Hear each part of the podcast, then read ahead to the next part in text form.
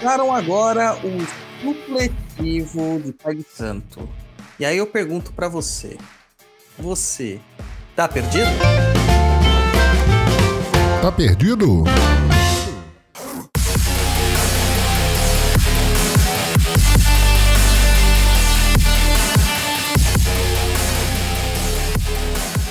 Estamos aqui de volta com mais um Tá Perdido, seu podcast de leitura de e-mails e informações que ensina mais do que o Mobral espiritual que montaram por aí. Estamos ao vivo na Twitch e no YouTube para falar sobre macumbaria. E comigo estaria ele hoje, o estivador de barco de papel, Luiz Guenca, mas ele não veio, tá? Faltou na missão. Então, para substituir ele, chamamos uma pessoa assim, à sua altura, que têm quase o mesmo tamanho mesmo, o Pai Kaká. yeah. Seja bem-vindo, Pai Kaká. Boa noite, pessoal. Salve, salve. Maravilha. E também o nosso apoiador, Jaqueciel Matos, que tá precisando de um exorcismo no notebook. E acho que ele travou. Mas vamos lá, nossas. Ô, Pai Kaká, aproveita aí, você tá com a pauta aberta? Tô abrindo agora para você. Use a sua voz aveludada e diga as nossas redes sociais aqui para as pessoas. Vamos lá, as nossas redes sociais. Para você não perder nada do nosso conteúdo, anota aí onde você pode encontrar mais sobre a gente. Nosso Instagram, instagram.com.br papo na. Nosso blog, www.perdido.co, sem o M. Nosso canal no YouTube, www.youtube.com.br perdido em pensamentos, com S. Nossa plataforma de cursos, www.perdidoead.com e o nosso lindo e-mail contato arroba perdido.co. Lembrando que no blog você encontra diversos textos dos mais diversos temas, além de muitos vídeos, podcasts e várias informações. Agora vamos começar essa bagaça? Maravilha, Pai Kaká. Vamos lá, vamos lá. Enquanto o Jaqueciel tenta se recuperar do tombo que ele tomou, vamos aqui falando sobre um pouquinho sobre macumbaria. Eu queria até eu ler esse primeiro e-mail, porque na verdade é uma contextualização de algo que a gente já falou, não é uma pergunta em si, tá? Uhum. Então vamos tentar assim. E gente, fiquem à vontade, tá, para mandar é, erratas, contextualizações, coisas que vocês acreditam que estão é, erradas, né? Que vocês sabem a verdade. Mas por favor, né? Não tragam fontes da minha cabeça, não tragam vozes, porque vozes eu também ouço o tempo todo, tá? Tragam fontes fidedignas, né? Que nem a pessoa do nosso e-mail aqui está trazendo. Já que esse é voltou. Então vamos lá, vou, eu vou ler aqui o primeiro e-mail da Ingrid Panekitsuko, eu não sei falar, é Panekitsuko, não sei como fala o nome dela. É P-A-N-E-C-Z-K-O. Se juntou três consoantes juntas, cara, eu não sei pronunciar. Não sei, não adianta. E ela fala aqui: Olá, Douglas e Luiz. Primeiramente, gostaria de parabenizá-los pelo podcast Papo na Encruza. Estou aprendendo muitas coisas, não só sobre Umbanda, mas também sobre outras religiões. Eu ouço o podcast esporadicamente e fora de ordem pelo Google Podcasts. Vou escolher os temas que me interessam no momento. E hoje eu ouvi um podcast sobre os mitos das águas e achei muito legal. Cara, faz tempo esse podcast, hein? Faz tempo. É, os convidados que vocês trazem são muito interessantes. Não conheci o Andrioli, que é o colecionador de sacis, e espero que vocês o convidem para podcast mais vezes. Estou mandando esse e-mail para falar um oi mesmo e para elogiar esse trabalho, mas como eu sou uma típica bióloga chata, abre parênteses, me perdoem, fecha parênteses, e um pouquinho nerd, gostaria de fazer três comentários. É possível que alguém já tenha falado para vocês, já que o podcast saiu faz um tempinho, né? Mas conhecimento nunca é demais. Tópico 1. Luiz, o golfinho e os humanos não são os únicos animais que fazem sexo por prazer. já gostei, ficou pornográfico, aumentou aqui, tá já 18 mais agora. Não acho que prazer seja uma coisa fácil de determinar, mas existem sim evidências em outras espécies. Os bonobos são o exemplo mais comum quando se fala em comportamentos sexuais e sua função no fortalecimento de laços sociais. 2. Os golfinhos não são a espécie mais inteligente do planeta no Guia do Mochileiro. Eles, na verdade, são a segunda espécie mais inteligente, mas a musiquinha do filme é ótima mesmo. Essa espécie mais inteligente são os ratos. Mas espera, é, o Guia do Mochileiro é o primeiro livro. No primeiro livro já aparece essa observância de que os ratos são mais inteligentes. Eu não lembro. Eu não lembro. Ou é só no filme? Não lembro. Preciso ler de novo todos os, os, os livros novamente. Três. Imagina só você falar para alguém que o rato é o mais inteligente, cara, vai ter muita gente surtando. Em Nova York, então, vai ter um monte de gente surtando. Oh. Douglas, você mencionou que não sabe como pirarucu faz para respirar fora d'água ou algo assim. É porque o pirarucu é um peixe pulmonado. A bexiga natatória dele é modificada e serve como um pulmão primitivo. É por isso que eles se dão bem em águas pouco oxigenadas. Mas também significa que eles ficam vulneráveis a pescadores. Eu não lembro disso mesmo, mas eu sei que eles sobem a superfície para respirar. Enfim, eu arranjei esses comentários como desculpa para mandar um oi mesmo. E também gostaria de saber se a Black Angel ainda existe, pois parece que o Instagram deles não existe mais. Não, gente, a Black Angels não existe mais. Por quê? Porque toda instituição, toda ONG que tenta ajudar as pessoas não se sustenta não se sustenta, porque as ajudas são muito pontuais, tá? Então, infelizmente, eles tiveram que parar, tá, com o trabalho deles. Mas a gente tem outros programas sociais que a gente ajuda ainda, tá? É, aí, se alguém quiser saber, manda mensagem lá no Instagram do Chão de Jorge, que a gente tem uma, um comitê de, de questões sociais lá e de assistência, né, para essas questões. Daí eles podem te ajudar. Então, é isso aí. Mas você sabia, Pai Cacá, que o pirarucu é um peixe pulmonado? Rapaz, não fazia ideia. Já comeu pirarucu? Não, nunca comi. Cara, é bom demais, cara. É bom demais. É o chamado o bacalhau brasileiro. Já comeu pirarucu, Jaquiciel? Não, não comi. Cara, é muito bom, mano. Muito bom. Só que assim, eu não gosto de bacalhau. Pirarucu é melhor. Pirarucu é melhor. Tá? Vai, vai na minha. Vai na minha. Um dia, quando vocês tiverem a oportunidade de comer pirarucu, comam. É muito bom. É... Então é isso, assim, ó. Muito obrigado, tá? Ingrid Panekitsko, não sei falar seu nome, tá? Muito obrigado. É, espero que você tenha acompanhado agora já os, os, programas mais recentes e continue mandando mensagens, mesmo que for para corrigir a gente. A gente sempre lê aqui. Afinal, o ignorante é aquele que não muda de ideia, né? E-mail número 2, Gabi Santesso. Pai Kaká, faz as honras aí, lê esse e-mail para nós. Vamos lá. E-mail número 2, Gabi Santesso. Eu vi em Contos de Terreiro que vocês estavam pensando em explicar as histórias do quadro Luz Acesa do podcast Não Inviabilize. E queria pontuar que são histórias de pessoas reais. Tem várias histórias problemáticas do mundo espiritual no quadro, como o episódio Boneca e especificamente o episódio Homem, entre parênteses, esse na plataforma de assinantes. O episódio em questão é de um casal que vai se mudar para uma casa onde a moça começa a ver um homem e acha que está sendo assaltada. Um vizinho que veio ajudar falou que ela deveria se mudar e tomar cuidado com a gravidez dela, e que o bicho queria o neném, entre parênteses, isso que ela nem sabia que estava grávida. E nas outras aparições, o bicho foca na barriga dela, mas sem sucesso, porque sempre é interrompido. Porém, um dia, quando a mulher estava dormindo, o marido acorda com um barulho que o espírito estava fazendo e vê ele em cima da esposa, focado na barriga e em transe, focado na barriga e em transe. Desesperadamente, ele tenta acordar a esposa, mas quando consegue, já era tarde, pois ela teve um aborto ali na cama. A minha dúvida é a mesma do título do e-mail. Espíritos podem interferir tanto assim na nossa vida? E o que o bicho queria com o neném dela? Como fica o espírito do neném que foi morto? Por que os espíritos ficam agressivos com os humanos? E o que fazer quando se é agredida por eles? Muito obrigada, eu aprendo demais com vocês. Cara, são tantas coisas que a gente pode falar aqui, mas tantas coisas, tantas coisas, tantas coisas. Assim, espíritos podem interferir assim na nossa vida? Cara, eles interferem o dia todo, o tempo todo, a todo momento. Tá? Podem interferir sim. A questão aqui que eu, que eu pondero é que quadros como esses, geralmente eles têm um, um foco mais sensacionalista, né? Quando a gente se propôs a fazer, e nem fizemos, na verdade, é, porque não tem nada a ver a gente ficar comentando episódios, sabe, de outros podcasts.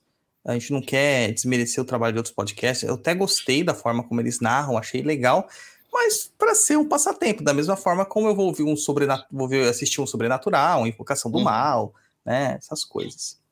Mas, a, a, assim, espírito interfere na nossa vida? Sim. Interfere materialmente? Sim. Interfere o tempo todo. Agora, uma coisa que a gente tem que entender é que existem situações, é, como essa citada, que todo mundo via essa suposta entidade. Para as pessoas verem uma entidade espiritual materializada e ela ter a potência de interferir materialmente em algo, como é um bebê, e a gente sabe tudo que envolve uma gravidez, como proteções espirituais diversas, uhum. né? É porque alguém ali estava doando ectoplasma para esse, esse, essa entidade. Então tinha algum médium ali de efeitos físicos. É, e esse é o grande problema onde que nós ignoramos a nossa vivência espiritual, porque grande parte das pessoas é, hoje tentam ter uma visão mais ateísta da vida, só que elas são médiums. E às vezes elas estão doando ectoplasma para entidades que estão manifestadas na casa que elas moram, porque muita gente mora de aluguel, é, estão manifestando até é, medos que elas possuem, traumas que elas possuem, ou até os monstros que elas criaram nas suas próprias cabeças com formas pensamentos, que isso acontece muito. São chamados é, servidores astrais ou espíritos elementares, né, que são robôs astrais que são criados por nós. Então, para tudo isso sobreviver, tem que ter uma doação energética, uma doação de moiô, né? Uma doação de, de axé. É, e infelizmente, quando a pessoa é muito ateísta, né, ela acaba ignorando tudo isso até que alguma coisa pior aconteça. Isso poderia ter sido resolvido com uma espada de São Jorge e um, um pouquinho de defumação de arruda. Entendeu? Uhum. Uma, coisa, uma coisa super simples. E é bem aquela coisa que fala assim: é, por que não dá certo fazer filme de terror no Brasil? Porque o brasileiro é mais mantigueiro, né? Vai meter umas ervas ali, vai meter umas coisas ali e já era, né? Vai fazer umas rezação e os espíritos não vão sobreviver. É, a gente sabe que existem é, entidades que têm problemas ancestrais conosco, que têm problemas assim é, de muitas e muitas vidas passadas, e elas não se esquecem disso. Então, uhum. quando nós estamos encarnados, muitas delas vêm para cá e nos acompanham e tentam prejudicar a nossa vida de todas as formas possíveis. E ver uma gravidez pode ser, sim, um motivo de interferência. Pô, é uma felicidade, né? Uma uhum. nova vida. E etc. Não que ele queira nada com aquele espírito, porque não vai acontecer nada, porque não existe espírito de nenê, gente. Não existe uhum. espírito de nenê, não existe espírito de criança. Todos os espíritos são adultos. São, são, são existências muito antigas. É, os espíritos que se aproximam de crianças e nenês, eles são encantados que ainda não viveram, e provavelmente quando eles encarnarem nessa terra aqui, eles já passaram por outras. Tem outras vivências, eles já vêm mais maduros. Então, o que, que ele queria? Talvez nada, só infernizar a vida daquela pessoa. Pode ser que era um espírito do local, raivoso, como você está falando aqui, que ficou agressivo? Pode, porque existe isso também. Existem casas é, mal assombradas, realmente. É, existem casas amaldiçoadas. E pode acontecer isso, que são as grandes obsessões, né? As obsessões de ambiente que a gente fala. Tem gente que, que fala que, que, que retrata, que vai lá, relata. Eu já vi várias vezes isso no terreiro, que várias, vários inquilinos na mesma casa é, é, reportam o mesmo problema, entendeu? São pessoas diferentes, com culturas diferentes, com crenças diferentes, que reportam às vezes o mesmo problema de uma entidade que vive naquela casa e que acaba causando problema para as pessoas, tá? Isso pode acontecer. E por que que ficam agressivos? Porque os espíritos são humanos. Uhum. E a gente fica agressivo também. E aí o que fazer quando a gente é agredido? Cara, macumba. Macumba tá aí para isso. O problema é que as pessoas esperam o bicho pegar. Ah, não é nada, não é nada. Ah, tem vergonha de parecer idiota, tem vergonha de parecer bobo e não vai procurar. Cara, tem terreiro hoje em dia a cada esquina. Se não tiver terreiro, tem centro espírita. Se não tiver centro espírita, tem igreja. Se não tiver igreja, cara, vai ter uma igreja evangélica. Entendeu? Pô, vai procurar ajuda, cara. Vai procurar ajuda. É simples assim. Mas a galera não quer procurar ajuda e fica nessa de vamos ver o que vai acontecer. Agora, por que, que eu acho que esse é um episódio bem sensacionalista e que talvez não tenha a ver de fato com a realidade? Aí o pai Kaká depois ele corrobora ou não a minha, meu pensamento. Quando uma mulher está grávida, existe uma multidão, multidão de, de entidades protegendo essa gravidez. Para uma gravidez dar errado, por uma questão assim de ataque espiritual, cara, tem que ser um ataque muito foda. Não é o obsessor que vai causar isso, tá? Mas tem a outra questão. O espírito que está ali se encarnando, ele pode se fragilizar, se acovardar e rejeitar a existência dele. Então há o aborto espontâneo. Tá? Há o aborto espontâneo. E o espírito que muitas vezes nós vemos nesse processo de encarnação, porque assim, não é assim, gente. Foi lá, não sei se vocês sabem, não sei se o papai e mamãe contou como faz criança para vocês, né? O homem vai lá, entra em coito com a mulher, né? Sai o, o gameta do homem, que é o espermatozoide, encontra o gameta da mulher, que é o óvulo. Eles vão fazer um jantar romântico, se conectar e dali nasce o bebê. Só que o bebê no começo, né, é um embrião, ele é uma célula, vira duas, essas duas viram quatro, assim vai se multiplicando numa PG, até começar a formar os primeiros órgãos com especialização de células, né? Que se é isso se para ter uma especialização e se transformar numa coisa além de um embrião que tem um aspecto humano, três meses aí de gravidez. E nesse processo, eu tô, tô top nisso, pai Cacá. Agora eu tô lado, mano. Tá recente, tá fresco na minha cabeça. Tá fresquinho, e, né? Tá fresco. E aí, quando, no terceiro mês, que é com. Aí, nesse momento que há o acoplamento verdadeiro do espírito no corpo. Não é que o espírito não está ali, ele está se afinizando com aquele corpo em produção, se conectando com aquela energia, modificando o seu, seu perispírito para se equilibrar naquela, naquela estrutura. Mas que há o acoplamento definitivo é a partir do terceiro mês. Então, é bem possível que alguém que tenha uma visão espiritual um pouco mais é, afinada consiga ver um espírito velho, às vezes, um espírito, às vezes, até machucado, em, em um espírito desequilibrado, que também está precisando da reencarnação para se, se recuperar, ali tentando, assim, se afinizar com aquele corpo.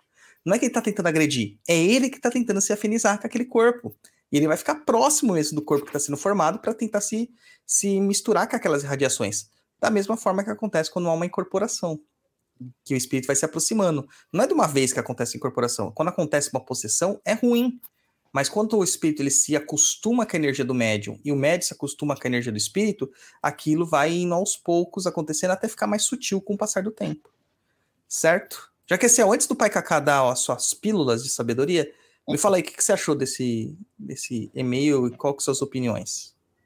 Eu achei interessante. Tá me ouvindo bem? Tá, ouvindo tá bem? bem baixo, tá bem baixo. Estão me ouvindo bem agora? Agora sim. É, eu achei interessante. É, eu desconheci esse caso. E você falou uma coisa agora que me deixou a pensar. É, alguém tinha, em algum momento da, da, da, minha parte de vivência, tinha me falado que era nos últimos meses que aconteceu o acoplamento né, do, do espírito com, com o neném. Você falou que gera, geralmente é a partir do terceiro mês, né? Que isso começa a acontecer que fala, bom, pelo menos que me explicaram, tem lá todo é fala um processo que faz com que o espírito esqueça, começa a esquecer e começa a voltar à fórmula ovoide para poder se encaixar no óvulo da mulher e fazer o acoplamento. Gostei, não, não sabia dessa, dessa parte. Bom, cara, foi o que me explicaram, né? Não, não, assim, eu, eu dei risada porque essa história de ovoide, cara, isso é uma esquizofrenia espírita, New Age. O pai Kaká é espírita, ele não vai me deixar negar aqui, mas existe uma esquizofrenia espírita New Age, que eu falo que é aqueles espíritos que acendem incenso na casa e se vestem de colorido e começam a ouvir músicas hips, porque, cara, é, não faz sentido um espírito voltar para a forma ovoide, porque o ovoide é o espírito desprovido de todos os seus corpos exteriores. É um espírito involuído que se, é, se bestializou entendeu? Ele se transformou numa, num animal, é, num, num processo muito primitivo. E aí é, não faz sentido isso, porque daí ele teria que recuperar tudo isso de novo. Né? Ele seria simplesmente algo sem, sem, sem sensações, sem emoções, sem nada. Porque ele vai estar desprovido dos, até dos corpos, os corpos mentais inferiores. Ele vai ter o quê? Ele vai ter o corpo átmico, o corpo búdico e o corpo mental superior. Só e o resto ele perdeu tudo. Só que para ele recuperar todos os outros corpos, cara, são encarnações, encarnações, encarnações, encarnações. Você não perde isso. Né? O que você perde é o corpo espiritual, o perispírito, que esse se degrada quando você morre, tá? E, e perispírito num sentido bem é, superficial, tá? Que mantém ali a, a, estrutura do corpo físico, o que nós chamamos de dupletério. Tá? É que assim, o espírita, ele, o, o Kardec em si, ele tinha conhecimento das questões é, dos, das, das, teorias de corpos hindus, né? E principalmente orientais. Ele tinha, cara. Lógico que ele tinha. Fica nítido isso na, na, na literatura dele. Só que ele não podia explicar aquilo para um monte de, de, de imbecilóide francês que não entendia né? Então ele meio que, como um bom pedagogo, porque isso a gente não pode negar, porque ele era um bom pedagogo, ele sistematizou e sintetizou esses corpos em três corpos diferentes. Então são conjuntos. Então lá no corpo, no, no espírito, né, que ele fala que é o espírito, tá o corpo átmico, o corpo búdico e o mental, o mental superior. Aquilo que é, e o mental inferior também e o corpo espiritual. Aquilo que ele chama de perispírito é o dupletério, cara entendeu? É uma parte do corpo espiritual com o dupletério. E o corpo material é o corpo material que a gente conhece, né? Porque ele fala que o, é, é, o perispírito é o veículo da alma, do espírito, para que se manifeste uh, na matéria a vontade do espírito. Isso é o dupletério. É a interface entre os dois espíritos. Entre, entre os dois corpos, os espirituais e, os, e o material. É, então ele sistematizou, ele sintetizou isso para as pessoas terem um entendimento um pouquinho melhor. Só isso. Aí o cara vai lá e vai perder tudo isso vai se transformar em ovoide? Não. Ele vai perder o corpo material dele quando ele desencarna. O, o dupletério, que é o cascão dele, ele vai sendo degradado com o passar do tempo. E só sobra o corpo espiritual, que ele consegue é, manter todos os outros corpos ali meio que ligados a isso, que é o que a gente vai ver. São os espíritos que nós vemos, né? São realmente os espíritos que nós vemos ele não vai evoluir para esse sentido, para ele se, se transformar no óvulo da mulher. Até porque o óvulo da mulher não tem, não tem alma. O óvulo da mulher só tem metade do, do, do, dos pares genéticos, não é nem, não é nem nada. Então, é, todo mês a mulher joga no ralo um óvulo mais, oh, né, que sai na, na menstruação. Então, não faz sentido isso. Isso é o pensamento dos espíritas New Age. Não é nem pensamento espírita mesmo, porque o espírita não pensa assim. O espírita de fato que vai estudar, né? Isso é um cara que misturou Blavatsky, que misturou Rustain, hum. misturou Kardec, misturou é, Bezerra de Menezes, daí misturou uh, como é o nome do cara lá, o Bacelli lá, o não sei o Carlos que. Bacelli, Carlos Bacelli. tem o do Ramatiz, como é que é o nome? Cílio Mais. Cílio Mais. Aí o cara misturou é, é, a Sense Márcia no meio, sabe? O cara fez uma salada mista lá e começou a criar teorias, né? Mas a gente tem que agradecer ao Pedro. Lembre-se sempre dessa frase. Agradeça ao Pedro. Você sabe quem é o Pedro, Jexiel? Não, não sei. Pedro é o cara que canaliza até Deus. Ah, a gente tem que agradecer ele. Tem que agradecer ele porque a Umbanda existe. Então agradeça ao Pedro. Não esqueça de agradecer ao Pedro. É tá? verdade. Obrigado, Pedro. Pode concluir o seu é... pensamento. Pode concluir. Não, você falando do Ovard, eu lembrei de uma, de uma versão que me falaram é, lembro, fui lembrando, aí me falaram também da, da questão do, do Ovoid que um, como que eu posso dizer para não citar nome, mas um cara conhecido aí que infelizmente terminou muitos judeus, para não dar nomes, né? É, sim. É, falaram que, o cara que em algum momento o cara que acabou com o modelo de bigode pro resto da existência humana. É, exatamente. Exatamente. E falaram que tinham que ele tinha sido transformado em ovoide separado ele para poder em várias partes do, do, do universo para ele não voltar a nascer. Nossa, Falei, minha nossa, cada teoria que eu ouço aqui que eu fico até desesperado. Cara, vamos analisar aqui agora como crentes. Como crentes. Crentes você que acredita em algo espiritual. Sim. Certo? Vamos analisar. É, esse cara que você cita, né? O, o Reich, ele foi um monstro. Sim. Tá? Mas foi um monstro com propaganda, com propaganda, né? Então disseminou-se bastante as informações sobre eles. E os monstros sem propagandas que existiram na história da humanidade inteira? Será que eles também foram separados em pedacinhos para nunca mais encarnarem? Porque, cara, ó, eu assisti ontem o filme do Seven Kings Must Die, né? Sete Reis Devem Morrer, que era, era a conclusão dos, do Crônicas Saxônicas, do Bernard Cornwell, que é uma série de livros, de 13 livros fantásticos, e a série não deixa nada a desejar para os livros, é muito boa também. É muito rápida, né? Muito corrida, mas muito boa. que conta sobre as invasões nórdicas, né, do, do, dos, dos vikings dentro do, da Grã-Bretanha. E, e, fizeram um filme para fechar essa série aí, que é uma série do Last Kingdom. Cara, lá apareceu a batalha mais sangrenta na ponta da espada da história da Inglaterra. Você tem noção do que, que é isso? A batalha mais sangrenta, a ponta da espada da história da Inglaterra. Que desde aquela época, isso aí foi no ano mil e pouco, nunca mais se repetiu. Nunca mais se repetiu na história. Então, assim, o que ele fez foi um absurdo. Mas outros também fizeram absurdos. Mas não tinha propaganda política. Sim, Aí a gente tem que analisar assim: o, o espírito dele foi segmentado também? Porque quem promoveu isso foi o Athelstan, né, que se não me engano era um dos primeiros reis. É, foi o cara que criou a Inglaterra, propriamente dito, como a gente conhece hoje, né, que uniu todos os, os reinos lá. Será que esse espírito também foi dividido para nunca mais fazer cagada desse jeito, para nunca mais reencarnar? Vamos mais ainda, vamos pior ainda. Vamos chegar lá e procurar é, simplesmente Jesus Cristo. Será que Judas aconteceu a mesma coisa? Será que o chefe do Sinédrio, que foi quem condenou de fato Jesus Cristo, aconteceu a mesma coisa com o espírito dele? Ó, se Jesus Cristo é o maior avatar que já surgiu na Terra, matá-lo seria a maior ofensa que poderia existir. Uhum. Será que esse cara também foi dividido em milhares de peças? Milhares de partes para não acontecer isso? Não existe isso. Isso é bobagem nonsense. É, é a mesma coisa quando falam que o, que o Bigodinho, ele foi. Ele tá sendo. É, como é? olhado, né? Tem uma babysitter que seria Gandhi.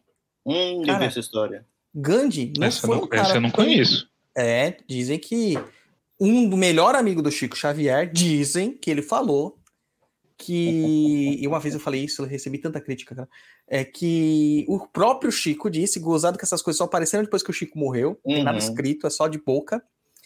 Que o bigodinho tava em Plutão, é, tinha sido expulso, né? Tava sendo ali, como que fala quando a pessoa é, é, é isolada do próprio que é. aconteceu aqui na ditadura? Exilado. Exilado. Sendo exilado é, em Plutão.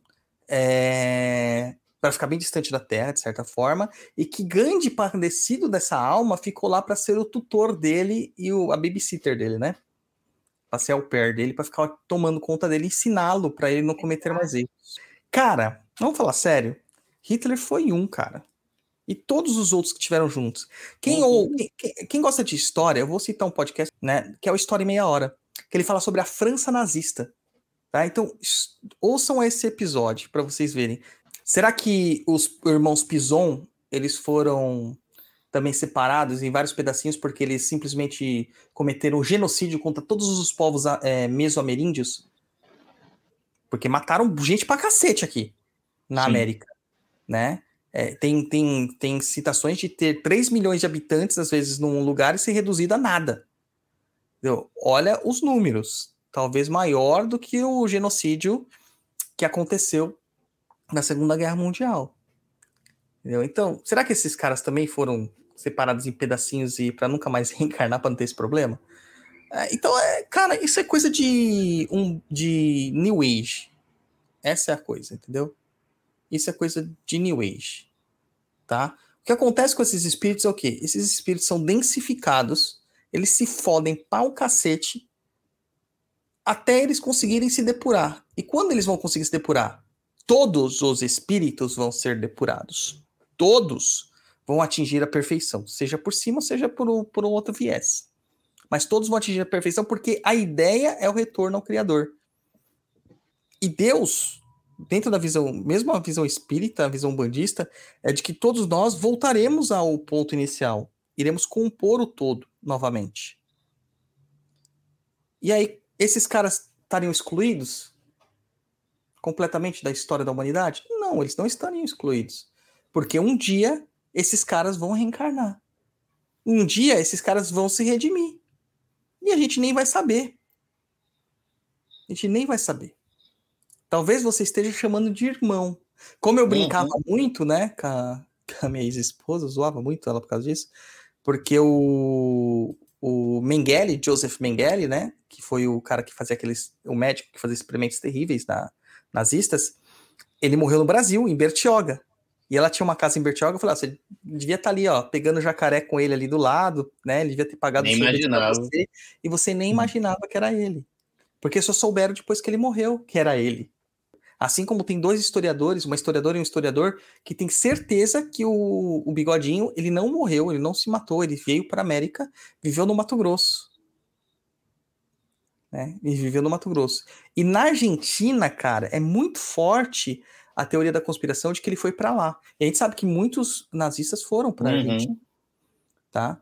É, e, e, mudaram de nome, mudaram de vida e, e, se, e ficaram até hoje, fizeram famílias lá e nada aconteceu. E muitos nazistas foram pegos pela Rússia, pela Inglaterra, pela França e principalmente pelos Estados Unidos. Tudo que eles faziam na Rússia, ou tudo que eles faziam na, na Alemanha, na guerra, eles levaram essas tecnologias para eles, para esse, esses novos povos. E a gente está aí hoje. Né? Hoje explodiu um, um foguete que só existe por causa do V2, que foi inventada essa tecnologia por um cara alemão que depois começou a trabalhar para os Estados Unidos. Então, cara, cuidado com o que a gente ouve na história, porque não tem santo na história. Uhum. A gente elege inimigos e muitas vezes o, a gente esquece dos outros. A gente esquece dos outros, a gente se tampa, né? Se tampa completamente. Vai, pode comentar, pode comentar. Eu não tenho mais nada a comentar, só tô para absorver conhecimento. Que aula, hein? Que aula, hein, Pai Cacá? Pois é. Manda aí, Pai Cacá, com seus conhecimentos espirit espiritistas. Não, eu acho que você tem razão. Eu acho que é, se existe um Deus, Deus é amor e, e justiça. Então ele vai dar oportunidade para qualquer espírito que seja de se restaurar e recuperar a, a sua a sua jornada, né? né? E Hitler deve ter reencarnado compulsoriamente e deve estar reencarnando em uma atrás da outra. Se brincar até com mais proteção espiritual que a gente para que ele consiga melhorar, que ele consiga terminar a reencarnação. Sim. E já já o cara está trabalhando em uma uma lead de trabalho, entendeu? A gente tem que ver que também a gente tem muito o Douglas, você é repetitivo com o que o Douglas falou. Mas tem muita gente que a gente brada que é herói na história, até no mundo espiritual, e que foi, foram pessoas extremamente errantes em outras Exatamente. instâncias, né? Assim, Padre Manuel da Nóbrega, Anchieta, foram todos os espíritos que fizeram coisas horríveis com os indígenas e depois vieram como mentores, né? A gente tem que lembrar disso também. Então, o Hitler, apesar de tudo, ele tem o direito de recuperar a dignidade dele, voltar a tentar ser um espírito em busca de evolução. E não cabe a nós, nem a ninguém, a resolver se ele tem direito ou não.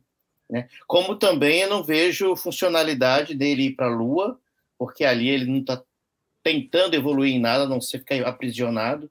Acho que ali a gente aprende é fazendo, é sofrendo, é na carne, né? É vivendo de novo, né, cara? É. Então, então assim, ah, desculpa, Não, não, é, é, assim, pode, pode concluir. Eu tô falando assim, é complicado, cara. Eu fico é. horrorizado. Horrorizado. E, e, em relação aos ovoides, eu acho que Kardec nem falou sobre isso, Douglas, eu tenho quase certeza. Não, ele não fala, não fala, não tem nada na literatura. É, é, do novo espiritismo aí, que foi criado pós-Kardec. Não tem na literatura e nem nas revistas. Nem nas revistas. Pois é, então não é, tem muito embasamento. Uma coisa que eu até queria falar, aproveitando que você está aqui, para que as pessoas falem assim: ah, mas está na revista espírita. Gente, a, a revista espírita era um, um laboratório de ensaios. Nem tudo que está na revista é, realmente é doutrinário. Tá? Nem tudo que está na revista. Tem muita gente que fala assim: ah, o, o, a obras póstumas. Cara, não é doutrinário. Obras póstumas o Kardec não estava presente, começa por aí, né? Entendeu? Então, Onde assim... Kardec, eu, na minha sugestão, que se tem que se levar em conta aí é muito livro dos espíritos, do livro dos médiuns. A Gênesis é um livro também que eu acho duvidoso em alguns momentos. Eu, tô, eu, não gosto desse livro, cara. E não, não por falta de conhecimento, mas acho que pelo muito rebuscado, acho que é desnecessário tanta. Mas o livro dos espíritos, o livro dos médios, se você começar a ler de verdade e, e anotar, estudar, você vai estar na frente com certeza. É, então, mas vamos nessa, né, cara? Porque estudar é importante. Uma pessoa me perguntou na caixinha assim: é, você ainda recomenda os livros dos espíritos e o livro dos médios? Eu falei assim, claro que eu recomendo. Eu recomendo até bula de remédio. Você tem que ler de tudo, mesmo que for para discordar. Sim. Pessoa que tem uma literatura muito segmentada, ela não consegue ter senso crítico na vida. O cara que só lê Marx, cara, só lê Engels, né? Engels, ele não vai conseguir entender o pensamento de um cara de direita. Ele precisa ler o cara de direita para entender, pra, até para refutar as ideias dele, para se embasar e conseguir refutar. A mesma coisa. Você acha que os, que, que os estudiosos não estudam? Cara, tem um amigo meu que é, é, ah. é cientista político, ele já leu muita coisa da direita, justamente porque ele é de esquerda, mas ele leu muita coisa da direita, justamente para se é, é, embasar de conhecimento para poder contestar. É o que o Delfim Neto falava. O Delfim Neto foi ministro da, da época da ditadura, da direita né, extrema, e falava: cara, minha, minha biblioteca é uma das maiores sobre livros sobre socialismo, porque eu preciso entender o que eles pensam para ter um contragolpe. Tem Exatamente. que entender. A gente não. A gente às vezes fica limitado numa, como você falou, né, os, os New Ages ou, ou os espíritas preguiçosos que realmente não leem e fica a cargo de, às vezes, de informação. A internet trouxe muita coisa boa, mas também trouxe muita porcaria. Muito muita esquiz... porcaria. Esqui... Como é que fala? É esquizotéricos. É, os esquizote... as esquizoterices.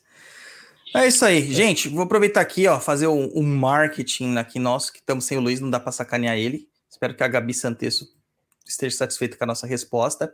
É, lembrando que a gente ainda está no mês de Ogum, então ainda está valendo essa promoção, que é um, o curso de Ogum linha de demanda com 50% de desconto lá no Perdido EAD. Então, para garantir essa maravilhosidade, entra lá www.perdidoead.com, clica no curso de Ogum linha de demanda. Na hora de preencher lá, você vai procurar o cupom de desconto e colocar lá o cupom abril2323, tá? Ele vai te dar 50% de desconto. Mas, cara, é só por abril. Então entra lá www.perdidead.com. Afinal, Perdidead é a plataforma definitiva para quem gosta de aprender macumbaria de verdade. Já que esse é o meu grande, tá com a pauta aberta aí? Sim. Então, número 3 é dele, Jaqueciel. Vou te dar essa honra de ler dessa celebridade do Tá Perdido, o Anônimo. Anônimo. Oi, Douglas. Olá, pessoal. Obrigado pelo conteúdo. Obrigado pelo conteúdo sempre direto e simples. Encontrei uma casa com o qual me afinizei depois de muita procura. Numa sobreloja, corrente grande. Tudo sem, simples, sem frescura e com muita fé. Adorei, fielmente achei um lugar legal para frequentar. Só que me chamou a atenção um assentamento no local da tronqueira com vários itens dourados. Nunca tinha visto. Tinha uma imagem ao centro que não reconheci. Depois de uns dias fui procurar e descobri, descobriu-se do Exu Dourado. E agora? Fujo? Tento entender? Obrigado. Cara, eu. Ó, a polêmica, leio... ó, a polêmica. É, eu vou tomar processo. Eu não leio e-mails antes de postar, na... de fazer a pauta. Eu pego lá, abro, copio, colo aqui, daí eu pego lá o, o, o regulamento, mando para a pessoa estar ciente que a gente vai ler o e-mail dela. Ah, eu tenho que começar a ler antes os e-mails, cara, porque esse é um e-mail que eu não gostaria de ler, ainda mais porque é anônimo, né? Cara, foge. Foge, tá? Essa semana o Tata Cambuchinzila postou um pensamento que é o meu pensamento também. É claro que ele tem um outro linguajar, né? Mas é o meu pensamento também sobre quem é esse Exu, né? Que nada mais é do que um servidor astral usado, de certa forma, para engrandecer algumas pessoas. E ele serve de portas mercantis para essas pessoas. Pai Kaká também é publicitário. Sou. Sofredor do mercado publicitário. Muito. Assim como o Barbara Gatti também o é. Então eu sei como vocês sofrem, cara. Me compadeço de vocês. é... Existe uma coisa que vale mais do que dinheiro hoje na internet. Se chama lead. Uhum. E para você obter lead, você não, não consegue obter lead se você não investir. Então, como que você obtém? O que é um lead? Lead é contato. É você ter o e-mail de uma pessoa, o telefone da pessoa, o nome da pessoa e começar a descobrir as preferências da pessoa. Uhum, uhum. Então, o que, que acontece com esses caras? Esses caras lançam lá, curso gratuito de Exu do Ouro, mude sua vida. Jaqueciel, meu bom, o que dói no ser humano hoje em dia, esse ser humano aqui? Onde dói? Qual que é a parte do corpo que não faz parte do corpo que dói nas pessoas? O pulso. Sempre. O pulso. Entendeu? É o dinheiro é mamon que dói, né? Tanto que você pode perceber que os rituais mais cheios são aqueles que estão falando que você vai ter ganhos financeiros. Não é abertura de caminhos, é ganhos financeiros. Então, ritual de Paimon, ritual é, é, de enriquecimento, ritual de pacto dourado e o ritual do Exu do Ouro, né? Lotam. E eu não posso falar diferente, porque o ritual do chama dinheiro lá no, na cova de Tiri sempre é o mais procurado. Sempre é o mais procurado. E aí, cara, eles lançam isso aí. Trabalham com uma necessidade do ser humano que está com um problema de escassez. O brasileiro, principalmente, tem o um pensamento de escassez. O brasileiro come migalhas, ele gosta de migalhas, ele não consegue pensar é, em riqueza, ele, consegue, ele só consegue pensar naquilo que ele vai ter hoje. Ele não consegue pensar mais. Isso é culpa deles? Não, lógico que não é. Isso é culpa de um sistema educacional muito errado e o domínio das classes elitistas, né? Que colocaram todo mundo nessa fragilidade. Então, quando a pessoa consegue romper com esse pensamento de escassez, ela começa a ter dinheiro. Ela começa a pensar diferente e mudar as situações dela, né? Uh, a igreja também impacta muito nesse pensamento de escassez, porque existe aquela grande coisa é mais fácil um camelo passar né, é, no fio de uma agulha do que um rico entrar no reino dos céus. Né? Aí, cara, começa a complicar tudo porque você já planta esse negócio da escassez, tá? Tem mais ainda a questão de que a, a, a ideia é de que quem tem que ter dinheiro são as pessoas que são diferenciadas. Então, são os grandes líderes, os grandes oradores, os grandes empresários, os grandes intelectuais. Cara, o Elon Musk é um banana. Entende? O, o, o, a maior parte desses caras que são muito ricão, ou eles herdaram, ou eles já vinham de família rica. É só você ver os comentários que a gente ouve aí de um apresentador televisivo que tem um programa de domingo, numa grande rede de televisão. São comentários extremamente elitistas. Né?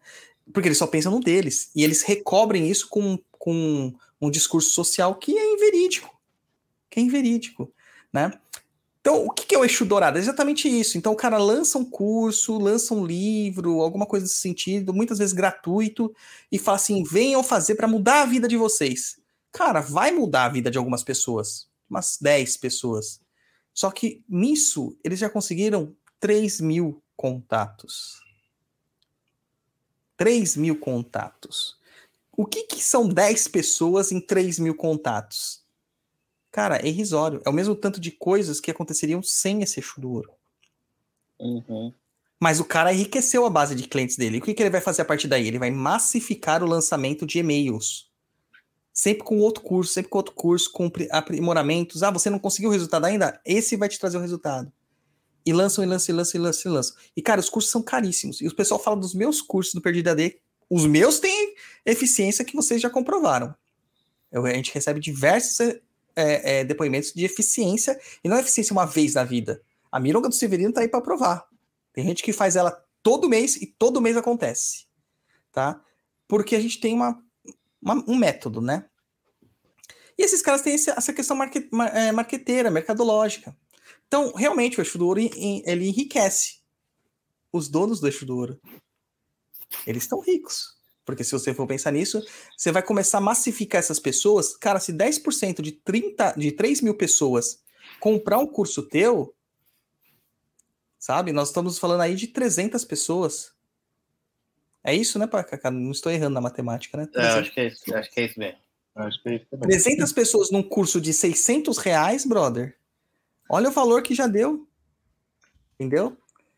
É, é, é, é 180 mil. É isso mesmo, eu acho, né? 600 vezes. Não. É isso mesmo. 300 pessoas é, no custo de 600 reais, 180 mil reais. Entendeu? É. Então já salvou o mês do cara. Os meses, eu acho. Entende? Então, assim, é um processo realmente de trabalhar na fragilidade humana e lançar de novo. Tá? E o que, que eles fazem para alcançar cada vez mais? Eles injetam dinheiro Sim. em publicidade. E aí todo mundo recebe isso. Cara, ele vai acreditar, ele vai ver aqueles depoimentos, cara, ele vai acreditar. É igual a, a, a nossa tia quando recebe as mensagens pelo grupo do WhatsApp. Entendeu? Uhum. Que tem que acreditar que Jesus está voltando. É a mesma coisa.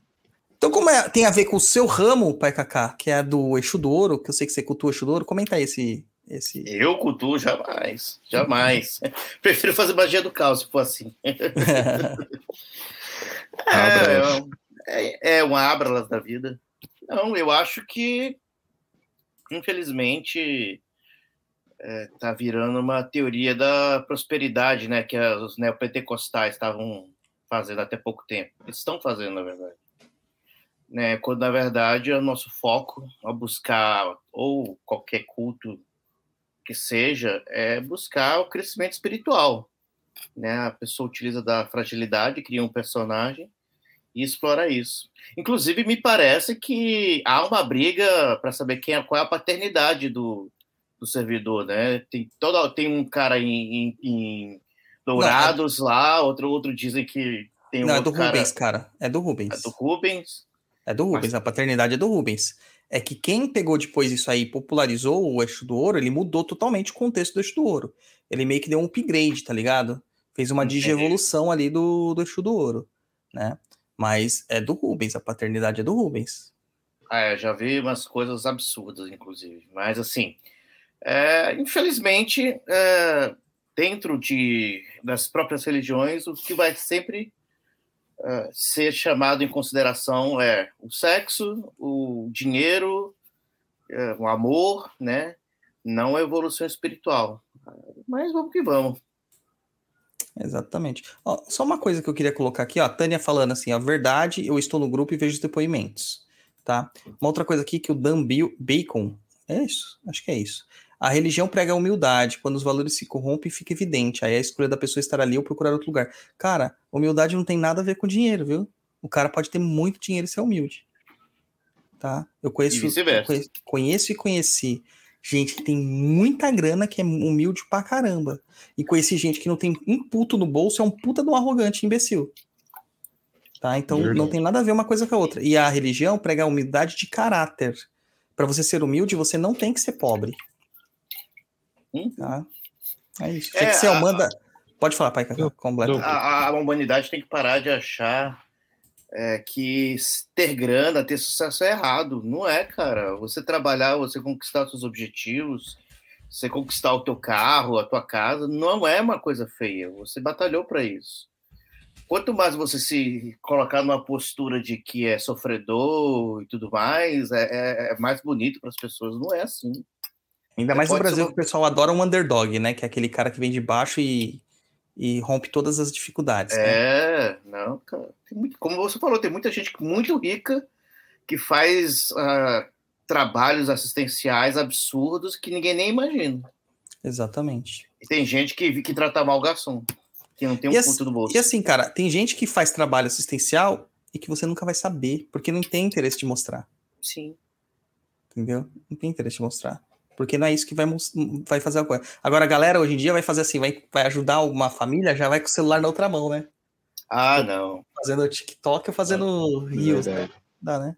Fala, Jaquiciel, que a gente interrompeu você, desculpa aí. Me tira uma dúvida agora que me ocorreu. É, você agora como Tata, né, no seu estudo de referente a Exu, existe ou existiu algum Exu que tenha alguma afinidade com metal e aí o pessoal, na hora de traduzir, ficou esse eixo dourado e assim sucessivamente. O pessoal errou o nome, como acontece muito hoje. Ah, não, vamos colocar um nome chamativo para todo mundo, mas a origem dele é algum um eixo de verdade que o pessoal corrompeu. Não, não existe. Tem a história que o Exu do Ouro, na verdade, seria o Exu chama dinheiro, que ele teria que mudar do nome para se adequar aos tempos modernos. E eu já refutei isso com contextos históricos. Porque contaram também uma história de que ele era um príncipe yugoslávio, não sei o quê. E eu tive que contestar isso. Deu um puta bafafá. Acho que o pai Kaká lembra disso. Lembro Deu um puta bafafá, cara. Mas o que que eu fiz? Eu simplesmente não fui preguiçoso. Eu abri a minha, a meus livros de história, minhas barças, e fui atrás das informações. E você vê que as datas que eles colocam, os nomes que eles colocam, não existem. Simplesmente não existem. Entendeu? Então é impossível ser desta forma. É... A gente, às vezes, tem que pensar, tá? Pensar. E pensar dói. Pensar dói muito. Hoje tem muito pai de santo. Cara, eu ouvi um podcast, ou dois podcasts que eu ouvi. Vou falar dos dois. Não vou falar quais são. Mas eu ouvi primeiro um podcast sobre um Tata de Kimbanda. Tava explicando sobre Kimbanda. O cara tem uma experiência, o cara tem uma vivência, dá para ver que ele tem mesmo. Mas você vê que todas as informações que ele dá pertinente às culturas que ele cita são informações de Wikipédia. Ah, a Wikipédia está errada? Não, não está errada, mas são informações superficiais. Isso não cabe para um Tata cabe para um iniciado, para um postulante, para um noviço, até para um sacerdote. Ele está em processo de estudo. Mas para um Tata não cabe. Porque o Tata é o quê? O Tata é mestre. O Tata é mestre. E ele fala ali muita coisa que é o que você consegue pegar na Wikipédia. Na Wikipédia. Tá? Então é, é o padrão que é divulgado na sociedade ouvi um outro podcast, que não, não é o mesmo podcast, tá? Não sei por que eu faço essas coisas, eu acho que eu gosto de. Eu sou maso, eu só acho que eu sou sad ou masoquista, né? Que sofre, gosta de sofrer. Que um pai de santo falou sobre um pai de santo, tava super, super empolgado de ouvir esse podcast, porque pelo preview, pela sinopse, o cara era incrível. Quando eu comecei a ouvir, cara, que ele começou a falar da formação dele, o cara virou pai de santo na pandemia. Só que ele não foi ordenado pai de santo. Ele simplesmente decidiu ser pai de santo. Teve uma vivência como médium, foi mais ou menos elevado a pai pequeno num outro terreiro dissidente, e aí saiu porque a espiritualidade dele já não se dava bem com, aquela, com aquele lugar, e decidiu montar um terreiro. Na pandemia não atendeu ninguém. Gente, Covid-19. O 19 significa um ano que o Covid apareceu tá? Então foi em 2019. Só que no Brasil só apareceu mesmo a partir de março de 2020. 2020. Então, quer dizer que 2020, 2021, 2022, praticamente, a gente viveu isolado. Quase não tiveram essas questões, né? E o cara se tornou um pai de santo nesse tempo, sem abrir casa, sem atender pessoas. Como ele é pai de santo? Ele não é pai de santo.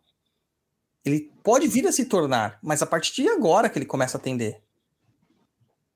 Não tem como falar que um cara desse é pai de santo. O cara, quer, o cara foi formado realmente em supletivo, mano. Supletivo. Sabe? E no conteúdo que ele vai falando das coisas dele, você vê tanta groselha.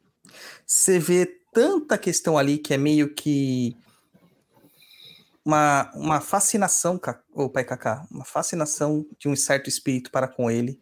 Ih, Maria. Deus me faça e edita os e, e, edita os caminhos dele. Cara, é muito absurdo, cara. É muito absurdo. Né? Uma groselha, uma mistureba de práticas. Cara, eu gosto de estudar várias técnicas mágicas. Mas dentro do meu terreiro só tem um banda. Na minha Kimbanda só tem Kimbanda. Eu não pego magia do caos e coloco lá dentro. Não pego é, é, é, Wicca e ponho lá dentro. Sabe? Não pego santeria e ponho lá dentro. Não pego, sei lá, witchcraft e ponho lá dentro. Não, é um banda e aqui em banda. É isso.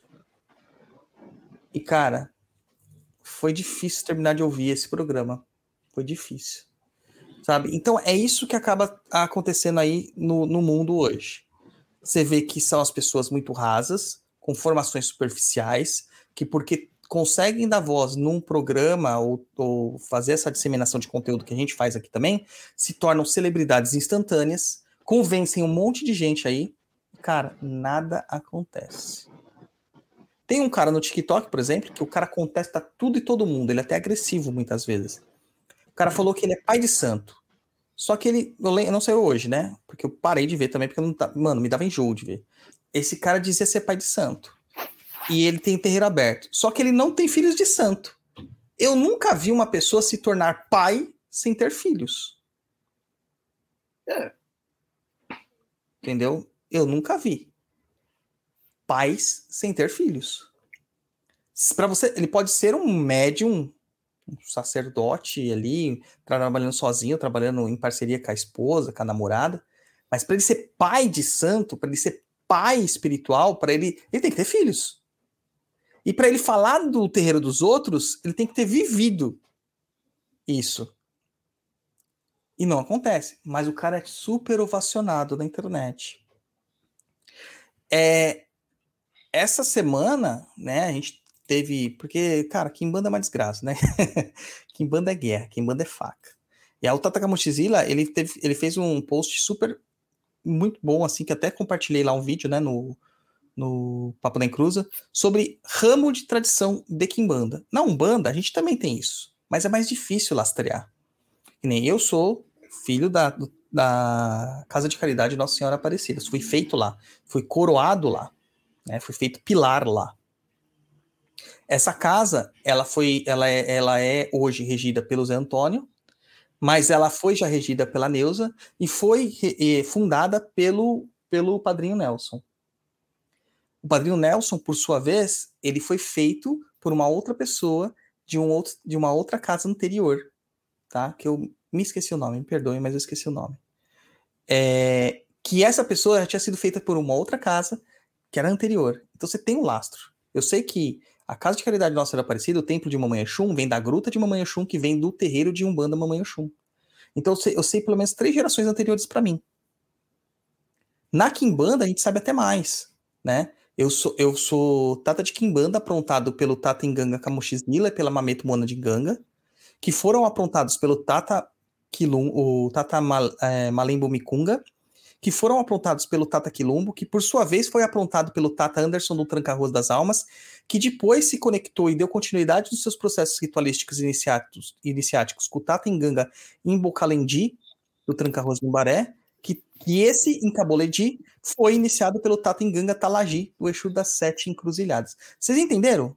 Cara, tem o supostamente pai, avô, bisavô, trisavô, tetravô. Cinco gerações passadas. E esses caras, cara, tem mais gente atrás deles. Agora me cita da sua família. Você sabe quem que foi seu tetravô? Você sabe, pai Cacá, quem foi seu tetravô? Não faço ideia. Você, fala, você sabe, Jaquiciel, quem foi seu tetravô? Não, não sei. Então, na Kimbanda a gente tem como saber. Agora, pergunta pros outros caras aí que fica falando um monte de besteira aí, a linhagem deles. Eles não têm. É sempre um cara obscuro, distante, desconhecido, que não gosta de nada e tal, tal, tal, tal, tal. Quer parecer é. raivoso o tempo todo, né? Então, são coisas que a gente tem que entender. É, essas formas são formas para você é, fazer marketing para o seu público. Para fazer um bom marketing na Kimbanda, você tem que ser raivoso, fazer cara de mal, postar com faca ensanguentada. Só que o Kimbanda não é demandador o tempo todo. O Kimbanda é um curador também. Uhum. É. Na Umbanda você tem que ser o cara paz amor, riponga, que usa cristais, que fuma narguile. É, então, cara, tem muita coisa errada aí que as pessoas tinham que rever. É, infelizmente, as redes sociais só vieram para detonar a gente nesse sentido. Só isso. Só isso. É, eu falei muito, gente. Fala aí que eu vou beber uma água. Concluam aí. Vai lá, Jaquiciel. Confio em você. Eu falar. Eu não sei nem o que falar, na verdade, né? Porque eu tô mais aprendendo do que do que tudo. Eu vou ficar constrangido assim. Então não, vamos pro é, próximo. É... Vamos pro próximo e-mail, Jaquiciel. Vamos pro próximo e-mail aqui, que é o Pai Cacá vai ler. Como ele tá na posição do Luiz hoje, ele vai ler um, um e-mail grande. Quem faz isso é o Luiz. Então a gente vai punir hoje o Pai Cacá Faça isso não, pai. Usurpar o, o trono de, de Luiz Guenca, o samurai do amor. Vai, lê o e-mail número 4 do Rodrigo Menezes Bernardes. Deixa eu achar aqui só um minuto. 4. E-mail número 4, Rodrigo Menezes Bernardes. Fala, Douglas, tudo bem? Tem um tempo que eu quero escrever esse e-mail, mas agora vai. Quero parabenizar e agradecer pelo conteúdo que você disponibiliza. Já li bastante sobre muitas coisas, inclusive tudo do Allan Kardec, Bhagavad Gita, Krishnamurti, estudo sobre consciência. Gosto de ler e tentar entender um pouco melhor as coisas, mas sempre tive dificuldade de encontrar literatura confiável sobre Umbanda. Talvez porque não acompanha a religião. Uma noite, em um sonho bem lúcido, me vi numa reunião, no lugar que eu identifiquei como um terreiro. Nunca fui em um terreiro, mas no meu sonho eu sabia que era um. Como estava em um sonho lúcido, estava bem consciente e imediatamente perguntei: O que estou fazendo aqui? Por que me trouxeram aqui? Meu lugar não é aqui. Percebi que tentaram me convencer a ficar, mas repeti que meu lugar não era ali e saí e saí. Acordei. Quando acordei, fiquei pensando no sonho e sabia que a minha reação tinha sido de medo e de preconceito. E preconceito é sempre fruto da ignorância. Então comecei a procurar algo para ler sobre isso. Falei com um amigo e ele me mandou um link do Papo na Encruza, do episódio sobre o filme Invocação do Mal. Nós já tínhamos conversado sobre as coisas do filme. Ouvi e gostei muito da forma como fazem o podcast, principalmente da honestidade intelectual com que passam o conhecimento de vocês. Depois desse, já ouvi quase todos e hoje entendo um pouco melhor e certamente tenho bem menos preconceito e medo. Por isso, queria agradecer o compartilhamento de conhecimento e principalmente a honestidade intelectual nas discussões e reflexões do papo. Muito bom. Nunca fui em terreiro. Uma pena que sua casa seja tão longe. Se tiver alguma indicação de uma casa, seria aqui para o Rio. E eu gostaria de conhecer na prática. Como é difícil ir aí como é difícil ir aí, pensei em fazer uma consulta pelo oráculo de Exu ou oráculo das sete linhas. É uma forma de participar do seu trabalho.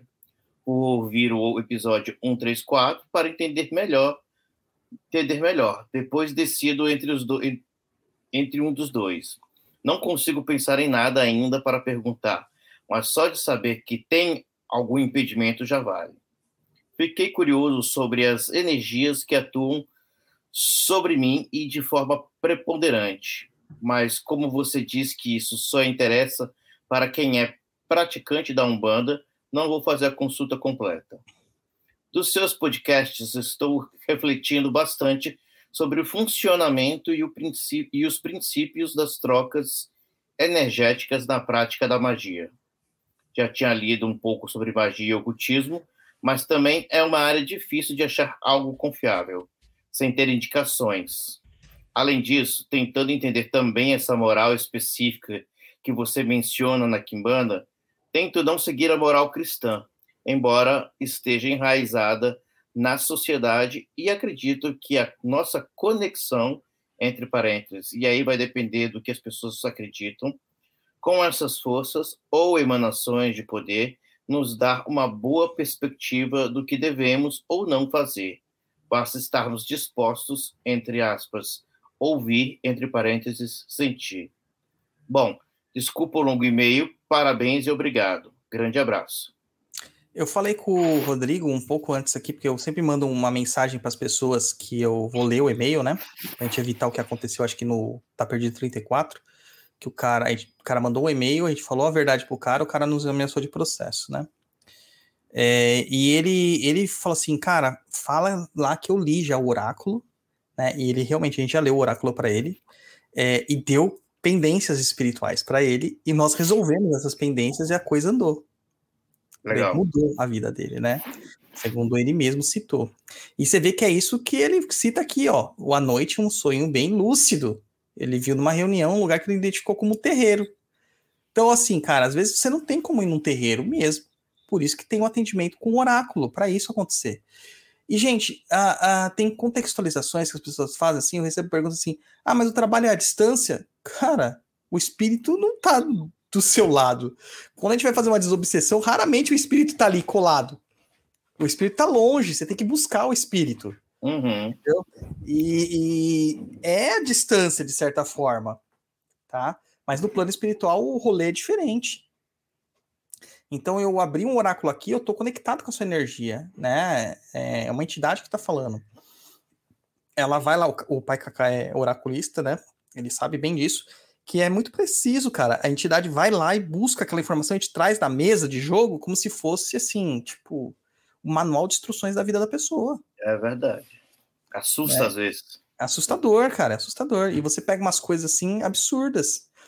É, e aí a gente consegue descobrir os problemas, os mecanismos falhos e, e arrumar. Tem muita gente que vem atrás de trabalhos, ah, vou fazer um trabalho para abrir caminhos, vou fazer um trabalho para conseguir um amor, fazer um trabalho para não sei o quê. E às vezes não é nada disso, cara. É uma questão, a maior parte das vezes não é disso. É uma pendência com a espiritualidade, é uma conexão com a ancestralidade, é uma procura por uma espiritualidade. E a gente tem que fazer esses trabalhos anteriores para a pessoa se conectar. Às vezes é uma limpeza que a pessoa precisa. É só isso. Ah, mas essas coisas não vão resolver meu problema. Cara, você não tá entendendo. O seu problema é causado por uma coisa diferente daquela que você pensa. Não é? A sua dor no joelho não tem a ver com o joelho, tem a ver com outras questões. Aí a gente tem que descobrir o que está acontecendo. E o oráculo mostra isso, a gente faz essas, essas buscas, né? É, e ele, cara, ele foi muito confiante por ter toda essa, essa questão de não ser praticante, de não ser um cara da Umbanda, de, de conhecer pouco da Umbanda, e da Kimbanda principalmente, a gente foi lá, abriu o oráculo, viu que tinha problemas, prontamente ele vamos fazer os trabalhos, fizemos trabalhos e foi sensacional, cara. Foi sensacional, tá? É... Então o caminho é esse, tá? O caminho é esse. Ele fala aqui que nunca foi num terreiro, né? E que ele queria que eu indicasse. Cara, eu não indico terreiros. Já indiquei. Eu tenho, eu nem sei se tem ainda no Papo da Cruz lá uma lista, tem que até tirar aquilo lá. Mas por que, que eu não indico terreiros? Porque eu só posso me responsabilizar pelo meu trabalho. Antes eu indicava terreiros, a pessoa chegava lá e de repente tinha transformado em banda sagrada. Né? Ou virado uma loucura completa. Um banda sagrada não é essa loucura completa perto de coisas que eu já vi. Tem coisa pior, tá? E cara, eu não posso me responsabilizar por essas pessoas. Então, é, como que eu vou saber se o médium tá bem, se o pai de santo da casa tá bem? Eu não posso, eu só posso indicar o meu trabalho e daqueles que me aprontaram, que é lá da Casa de Caridade Nossa Senhora Aparecida, e o trabalho do Tata Camochizila, Camamento Mana de Ganga da Cova de Cipriano Feiticeiro, do Templo de Quimbanda, Maioral Pantera Negra e Pombogira Dama da Noite. Posso indicar é, os terreiros que eu, dos, dos meus filhos? Cara, eu posso. Mas se eles fizerem cagadas, eu, eu, eu, eu mato eles. Entendeu? Só que eles vão fazer cagada, porque faz parte do aprendizado espiritual né? Faz parte do aprendizado espiritual. Agora, eu vou é, indicar um terreiro de uma pessoa totalmente desconhecida? Não vou. Ah, sei que tem uma casa lá que não sei o quê, e nunca fui na casa. Não vou indicar. Porque essas que eu indicava ainda, eu tinha ido. E quando eu fui, estava tudo ok. Só que no processo aí se perderam. Muitas dessas se perderam na pandemia. Muitas se perderam na pandemia que é onde as máscaras caíram de verdade, a gente viu quem que tava afim da Taikaka que eu diga, quem a gente tava afim realmente da espiritualidade, quem tava ali só para fazer de bonzinho perante a sociedade. Tá? Então, é, é complexo, cara. É complexo. Agora, a, acho que o cerne mais importante aqui é o que ele manda, é encontrar literatura confiável sobre um banda. Cara, não tem literatura confiável sobre nada, sobre nenhum tema, porque toda literatura tem o ponto de vista do seu autor. Eu conto a história aqui de quando eu fui é, escrever ou conhecer a Umbanda dentro do terreiro. A minha visão de Umbanda não é a visão que está naquele livro. Eu tentei ser isento naquele livro e tentei ser universalista. A minha Umbanda, ela, é um, ela, ela bebe de fontes que estão naquele livro, mas ela é mais do que aquele livro. Para escrever sobre a minha Umbanda, eu teria que fazer um livro de mais de 1.500 páginas. E ainda ficaria coisas de fora. Eu tenho um rascunho de 900 páginas que eu não incluí tudo que eu queria, né, é, sobre essa minha Umbanda, e hoje eu já faço revisões sobre ele. Né? Isso nunca vai ser lançado, gente. Isso é uma coisa minha. Nunca vai ser lançado. Porque eu descobri que lançar livro no Brasil é perda de tempo. Né? Os outros pegam meu livro e ganham dinheiro com ele. Uh, e ganham dinheiro pegando conteúdo e, e, publicando como se fosse deles e ganha dinheiro transformando em PDF e vendendo por aí. É. Tá? Então, não adianta, não escrevo mais livros. Tá? É... Então, assim, não existe literatura confiável porque todo vai passar por esse viés. Me, vinham muitas pessoas assim, falar assim, me indica um livro bom para iniciante de Umbanda. Cara, não tinha. Porque eu ia indicar o quê? Rubens Saraceni? Não, é o pensamento do Saraceni. Ia indicar Mate Silva? Não, é o pensamento do Mate Silva. É um pensamento muito complexo para o iniciante.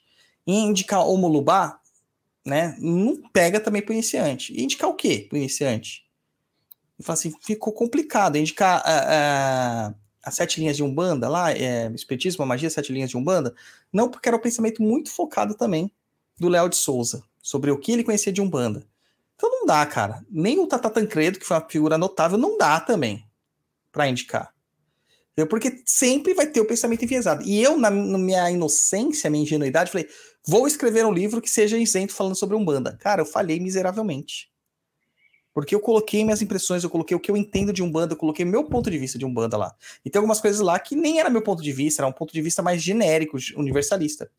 É... Então, não tem, cara como a gente dizer que tem uma literatura confiável. Você tem que ler de tudo. E você tem que duvidar de tudo.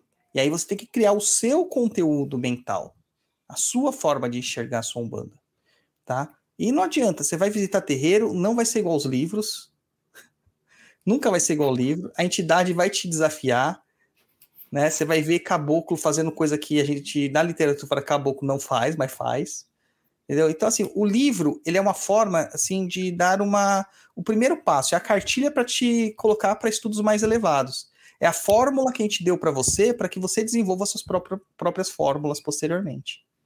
Tá? Então, é, é isso, gente. É isso. Já que, assim, ó, você que é um cara que tá nessa peregrinação bandística aí, você tem essa confiança em livros, qualquer livro? Você sempre leu, assim, com fonte fidedigna? Está Não. certo. Assim, no começo, no começo, eu lia dessa forma, ah, é isso, é fidedigno. E aí, com o passar do tempo, você vai convivendo, vai indo realmente nos terreiros, aí você vai começando a falar, opa, peraí, tá diferente do que tá escrito, não é assim, cada caso é uma casa, cada como você falou, com seu viés. Então, no começo, sim, no começo era dessa forma. E aí você vai começando a ficar um pouco mais, é, vou dizer maduro, né? Mas pouco mais ligeiro, vamos dizer assim, você começa a desconfiar. É. E assim, é muito comum a gente é, ter um pensamento ocidental, a gente ir por um, um, uma religião e para alguma coisa e falar assim, me dê literatura para estudar. Só que a gente esquece que é um bando oral. Uhum. É verdade. E isso muito parte também da questão assim, uh, a influência espírita no começo do século XX, que o espiritismo ele entra aqui pelos mais abastados, pela classe média. Então, para você se diferenciar da sociedade, você tinha que saber ler. E nem, gente, procurem saber como que era a quantidade de analfabetos no começo do século XX. Tá? Vamos ver se o Google ajuda a gente assim. Quantos analfabetos existiam no Brasil no começo do século XX. Século XX é XX, tá, gente? No começo do século XX, segundo o Clio História Literatura.com, era 92%. Vocês têm noção do que é isso, gente? Isso é dizer que a cada, mais, é, 9,2 a cada 10 pessoas que você conhece, 9,2 não sabiam ler e escrever. É isso que quer dizer. É. Tá? Então, gente, era gente pra cacete. E quando a gente não sabe ler e escrever, a gente também dificulta o processo de, de, de, de, de debate intelectual uh, nos viés, nos moldes ocidentais. Porque também não é, é, instigado no Ocidente um pensamento oral. Porque, por que, que esses povos que são oralizados, né, que têm a sua tradição passada por oralidade, oralidade eles, eles tinham uma memória incrível? Porque eles tinham que guardar tudo na cabeça, cara. Hoje a gente não tem nada na cabeça. O pai Kaká é da. O Jaqueci é novão, né? É jovem. Mas o pai Kaká é mais ou menos da minha era. Uhum. Né? A gente não tinha celular com contatos. A gente tinha telefone em casa, agenda telefônica, mas não dava para levar para as coisas. Você tinha que saber o número de cabeça. Então você sabia o seu número, o número da sua casa, o número do escritório do, das, das, pessoas que você tinha relações, dos seus familiares, a casa da sua avó, a casa das suas tias, a casa dos seus amigos. Você sabia, assim, brincando, uns 40, 50 números de cabeça. É verdade. Número de telefone. Hoje, quantos números de telefone a gente sabe de cabeça? Malemar, a gente sabe o nosso. Exatamente. Eu tenho dois números, eu só sei um. né? E a gente estudava, era, não era a galera hoje tem Wikipédia, era Barça. A gente ia é lá pesquisar, ler, grifar. E, e, não era assim, né, Pai Kaká, fazer que nem eu fiz agora. Quantas pessoas alfabetas? Não, você tinha que pegar vários livros e ir buscando e tal, é. e isso desenvolver seu pensamento. Agora, não, quando a sociedade é oral, ao transmitir aquelas mensagens, geralmente são histórias, né? Jesus Cristo é, falava em parábolas justamente para ficar gravado na cabeça das pessoas é, isso se torna oral e a, e a pessoa reflete sobre essa história para entender o sentido dela. Por isso que também existiam os contos de fadas, né? Para você entender a moral que está ali. A gente, a gente tentou recuperar isso com o He-Man, né? Com o Geninho lá no final da Xirra, mas também não conseguimos. É, o show da Xuxa não foi eficiente nesse sentido. tá? Mas, cara, é, é isso. Não existem questões escritas. Então, pô, 90% da população brasileira não sabia escrever. Quem sabia escrever? Quem era rico, quem tinha acesso à educação. E geralmente as pessoas que tinham acesso à educação tinham fora do país, iam para a França, que era o polo é, intelectual da época. E quando traziam para cá o espiritismo, traziam essa ideia de que para você ser é, é, é, alguém, você tinha que saber ler. É, você tinha que ler as obras. Quantas pessoas foram espíritas e fingem saber ler? Muitas até hoje. Porque além da leitura, tem a interpretação de textos. Texto, muito é. funcionais, muito. O cara sabe ler, formar sílabas, sabe juntar sílabas e formar palavras, sabe juntar palavras e formar orações, mas ele não entende o que ele está lendo. E eu vejo isso todos os dias no Instagram do Papo Nem Cruza. Porque quando eu falo é de um jeito, quando eu escrevo é de outro completamente diferente. Completamente diferente. As pessoas muitas vezes não entendem o que eu escrevo. E olha que meu jeito de escrever é um jeito mais acadêmico, é, acadêmico mais didático, porque eu tenho essa questão de trazer, né, de ser professorzinho, assim mesmo, né, de tentar melhorar a, a dificuldade do entendimento, tá? Mas, cara, é complicado você... Você vai ser colocado ali como toda literatura é alguma coisa superior, e não é assim. Não é assim. A maior parte das coisas são faladas. O Reginaldo Prandi, ele cita isso quando ele vai fazer a coletânea Mitologia dos, o, Mitologia dos Orixás, o livrinho da capa amarela. É, que ele foi até os terreiros e ele fala assim: podem mudar né, algumas versões das histórias, e eu consolidei essas versões para um melhor entendimento, porque na oralidade muda também, né? A, a, a, contexto. Mas por que, que ele consolidou com histórias diferentes? Porque o sentido da história, que era o que importava, era o mesmo. Era o mesmo.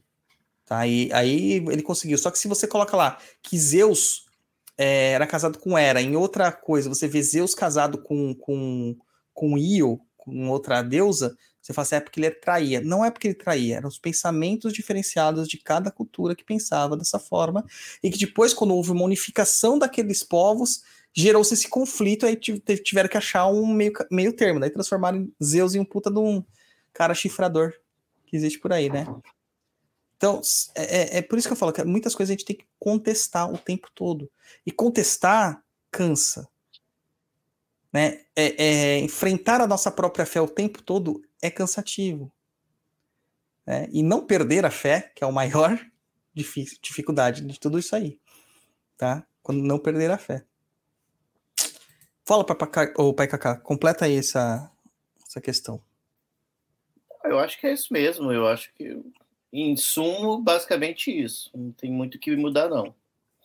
Olha, olha só, o, o pensamento filosófico do Tiri. Cagada é adubo da vida. É, é, palavras que eu tenho certeza que saiu da boca dele, cara. Sim. Com certeza. Ó, oh, o Max Dias falando aqui. Estou sendo atendido pelo Douglas há pouco mais de duas semanas e muita coisa já mudou depois que iniciamos os trabalhos relacionados à ancestralidade. É isso que eu falo, gente. Às vezes o problema não é meus caminhos estão fechados, eu tô sem amor, eu tô com problema uhum. de saúde. Não é. É que você não está se alimentando adequadamente, né? Uma vez eu ouvi, é, quando eu era adolescente, eu tenho um problema muito grande, eu já citei aqui, que eu sou um cara assim que eu tenho muito calor, né? Então eu durmo de pijama e acordo praticamente nu. É... E eu tava, assim, quando eu era jovem, eu comecei a ter muita dor nas costas, cara. Uma dor nas costas terrível, assim. Começar a aparecer uma fome e que subia pelas costas, arrepiando tudo e doía demais, Oxi. cara. Era uma coisa louca. Eu não entendi o porquê daquilo, não entendi o porquê daquilo. Fui no ortopedista, o ortopedista olhou para mim e falou assim: Ah, já sei o que é isso aí. Você dorme com a janela aberta. Falei assim: durmo. Sem pijama, sem camisa. Falei, exatamente. E ele falou assim: e a coberta some no meio da noite. Falei, cara, você é médio? né? Um ortopedista muito bom, né? Hoje os ortopedistas nem olham na tua cara, tudo é infiltração. É, e eu falei assim: exatamente. Ele falou assim: então, isso é, cara, não adianta entendeu? Pode estar o calor que for, você está pegando friagem, está ali criando uma possibilidade de você ter ali uma inflamação muscular e pela diferença de, de vento está tendo contração muscular a noite inteira. Ele deu várias explicações técnicas lá para mim e cara gerou uma inflamação e realmente, cara, ele me deu lá um, um, um anti-inflamatório. Você toma esse anti-inflamatório tanto tempo que vai passar, mas não não pode tomar esse tipo de friagem à noite. Beleza, tomei, passou, Claro que eu esqueci de tudo isso, voltei a ter os mesmos comportamentos, voltou de novo. Aí eu falei assim, não é possível, voltei lá, ele falou, voltou os comportamentos, voltei. Quando eu comecei a fechar a janela, colocar mais coberta, acordar muito à noite para me cobrir, para colocar mais roupa, cara, parou. Nunca mais eu tive. Então não, não era realmente, é, sabe, são questões às vezes é, ambientais, que você tem, comportamentos que você tem. Então não adiantava eu tomar remédio. Eu tava tomando remédio. Sim. Mas eu precisava mudar um comportamento. Senão eu ia ficar tomando remédio pela vida inteira. É o que acontece com a macumba. Às vezes a pessoa. Deu um probleminha aqui no áudio. Às vezes o cara vinha para você e você tinha que querendo uma coisa e você fala assim, cara, não é isso. É ancestralidade. Ah, mas a ancestralidade não vai trazer a pessoa que eu amo de volta. Eu falei, não, não vai. Mas ele vai te dar energia, vai te dar recursos, vai curar uhum. uma ferida que está aberta na sua vida, que é isso que você precisa. Exatamente. Né? E tem gente que não faz porque fala, é, não é isso que eu quero. A vida continua na mesma. Entendeu? A vida continua na mesma. É, você só tá querendo ganhar dinheiro. Cara, claro que eu quero ganhar dinheiro, é meu trabalho. Entendeu? Mas eu nunca vou é, é, enfiar na goela abaixo de uma pessoa algo que não tem por que existir. Eu sou muito né, digno e muito honrado, sou muito certo com aquilo que eu faço. Então, eu nunca que eu vou chegar para você e falar que você precisa de um trabalho que não precisa.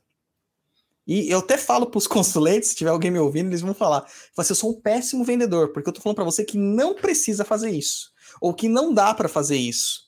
Eu poderia falar que dá para ganhar um dinheiro, mas eu estou falando que não dá, porque não tem caminho. Né? Uma pessoa mesmo chegou para mim e falou assim: Ah, fiz vários tipos de trabalho, não sei o que, não sei o que, só me enganaram, levaram meu dinheiro, eu quero fazer com você. Falei, cara, não vou fazer, não tem caminho. Não, mas eu quero, paga o que for. Falei, cara, não vou fazer, porque você não vai ter resultado não vai ter resultado. Tá? Então, assim, às vezes a gente tem que analisar que o que a gente pede não é o que a gente precisa no oráculo. Tá? É isso. O Adriano falando aqui, ó, nada mudou porque o analfabetismo funcional tá bombando. Tá, cara, mas a gente diminuiu o analfabetismo também, tá? A gente diminuiu. É, pouco, mas diminuiu. Ainda tem pessoas que conseguem pensar. Espero que quem ouça, quem tá ouvindo o Papo da Cruz ou tá perdido, sejam esses caras que conseguem pensar fora da caixinha. Certo? Podemos passar para o e-mail número 5? Podemos. Então, o Jaqueciel vai ler o e-mail número 5. Olha, esse cara foi muito sorteado hoje para Cacá. Olha que honra que esse rapaz teve. Duas vezes com o cara máximo do nosso podcast, o Anônimo. É, isso não é para qualquer um, não, hein, Jaqueciel? Anda lá. Pois é, né? Me sinto lisonjeado. E-mail número 5. Boa noite, Douglas, japonês e convidados. Convidex. Espero que estejam bem.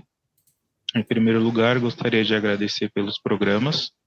Escuto há muito tempo e sempre admirei o assunto relevante e as desmistificações de diversos temas. Sou um bandista, médium de incorporação em desenvolvimento numa casa de respeito e gosto muito. Porém, ainda não tenho um contato muito próximo com os meus guias, a ponto de perguntar algo para eles e ter a resposta de forma clara e que me tire todas as dúvidas, pois estou no início. Pelo que sei, na casa não existe médiums clarividentes, e como a temática da minha dúvida, decidi recorrer ao Douglas. No último Tá Perdido, outubro de 2022, teve uma pergunta sobre clarividência que me despertou um questionamento. Algumas vezes escuto um agudo em um dos ouvidos. Já escutei em ambos os lados, mas sempre é um lado de cada vez. É um som que começa baixo, aumenta o volume até ficar bem alto. Se mantém por alguns instantes e depois baixa novamente até desaparecer. Acho que todos esse ciclo leva cerca de um minuto. Normalmente escuto em casa quando há outros sons próximos dos últimos tenho escutado também nas giras. Sinto que acontece muitas vezes quando estou em período calmos da vida mais espiritualizado. Há, anos atrás fui médium, acredito ser espírita. Durante uma consulta foi sobre esse ruído. Antes que se falasse, me instruí para que quando isso ocorresse, eu questionasse. Pela graça de Deus, me diga quem és, e então coloquei isso em prática. Mas nada acontece, nunca ficou entendível. Importante ressaltar que já fiz exames físicos que mostram tudo normal com os meus ouvidos. Pois então, aí vai minha dúvida. Isso é um sintoma de clarividência? Clareaudiência. Já ouvi algo parecido. Caso positivo, você tem alguma dica como desenvolver esse tipo de mediunidade para que fique entendível e fato eu possa utilizar para, para algum bem? Agradeço desde já. Abraços, Anônimo. Olha, é, também é um, é um e-mail que tem bastante coisa que a gente pode falar, né? Na verdade, é clara audiência que ela quer saber, não clara evidência. Ela falou no último tá perdido em outubro de 2022.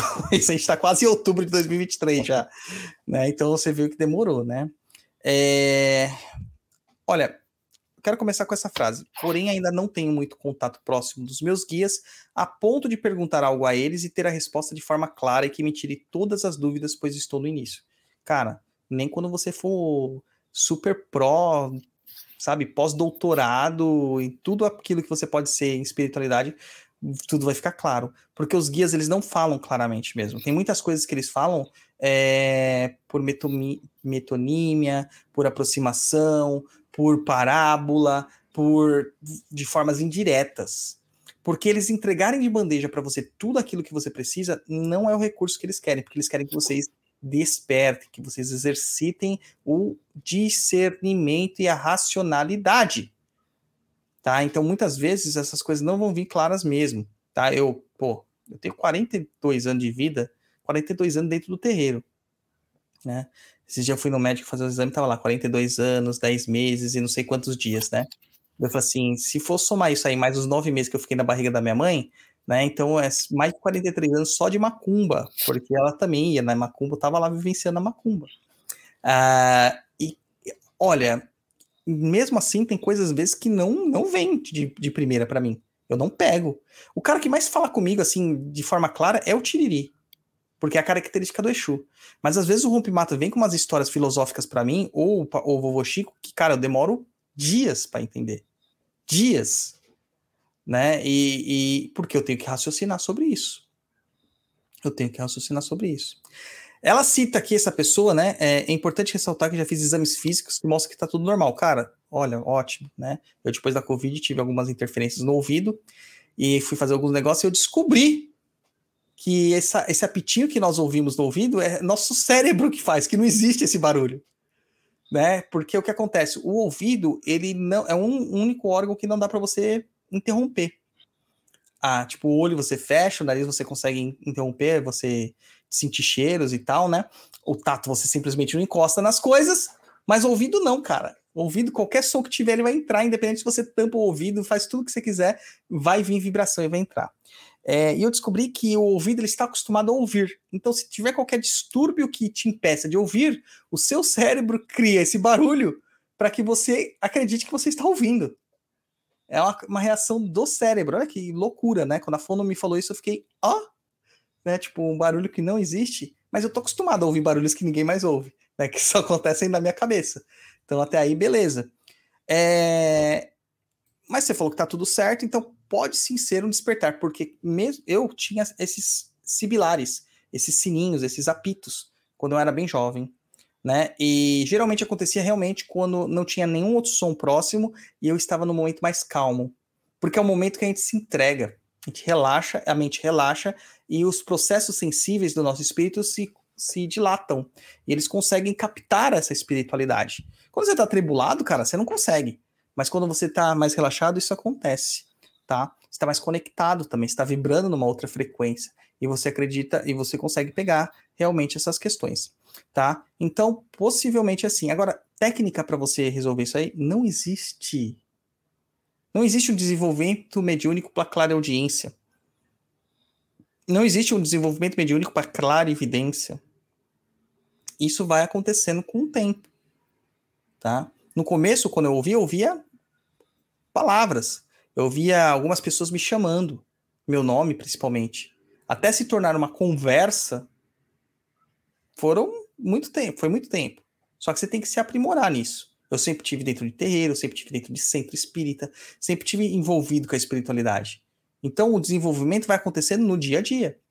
Eu ia numa palestra espírita, sentava espíritos do meu lado e começavam a falar comigo. Eu ouvia e ia treinando a minha audição.